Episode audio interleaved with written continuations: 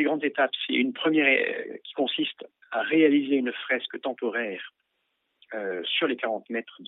du cloître. Donc, qui sont des panneaux pendus dans le cloître, voilà, qui présentent une première lecture artistique de l'Apocalypse.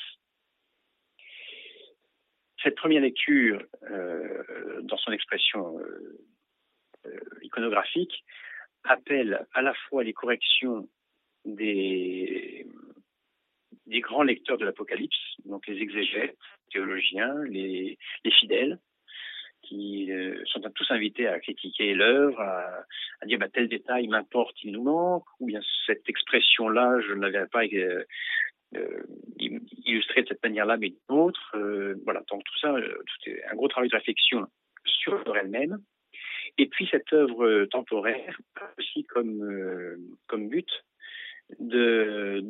permettre un dialogue avec les institutionnels, la DRAC et le ministère de la Culture en particulier,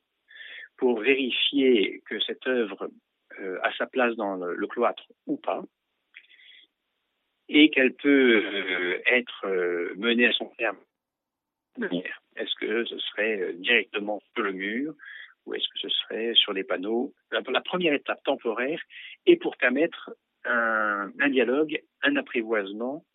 et une élaboration sage de ce qui ferait dans une deuxième étape la réalisation définitive.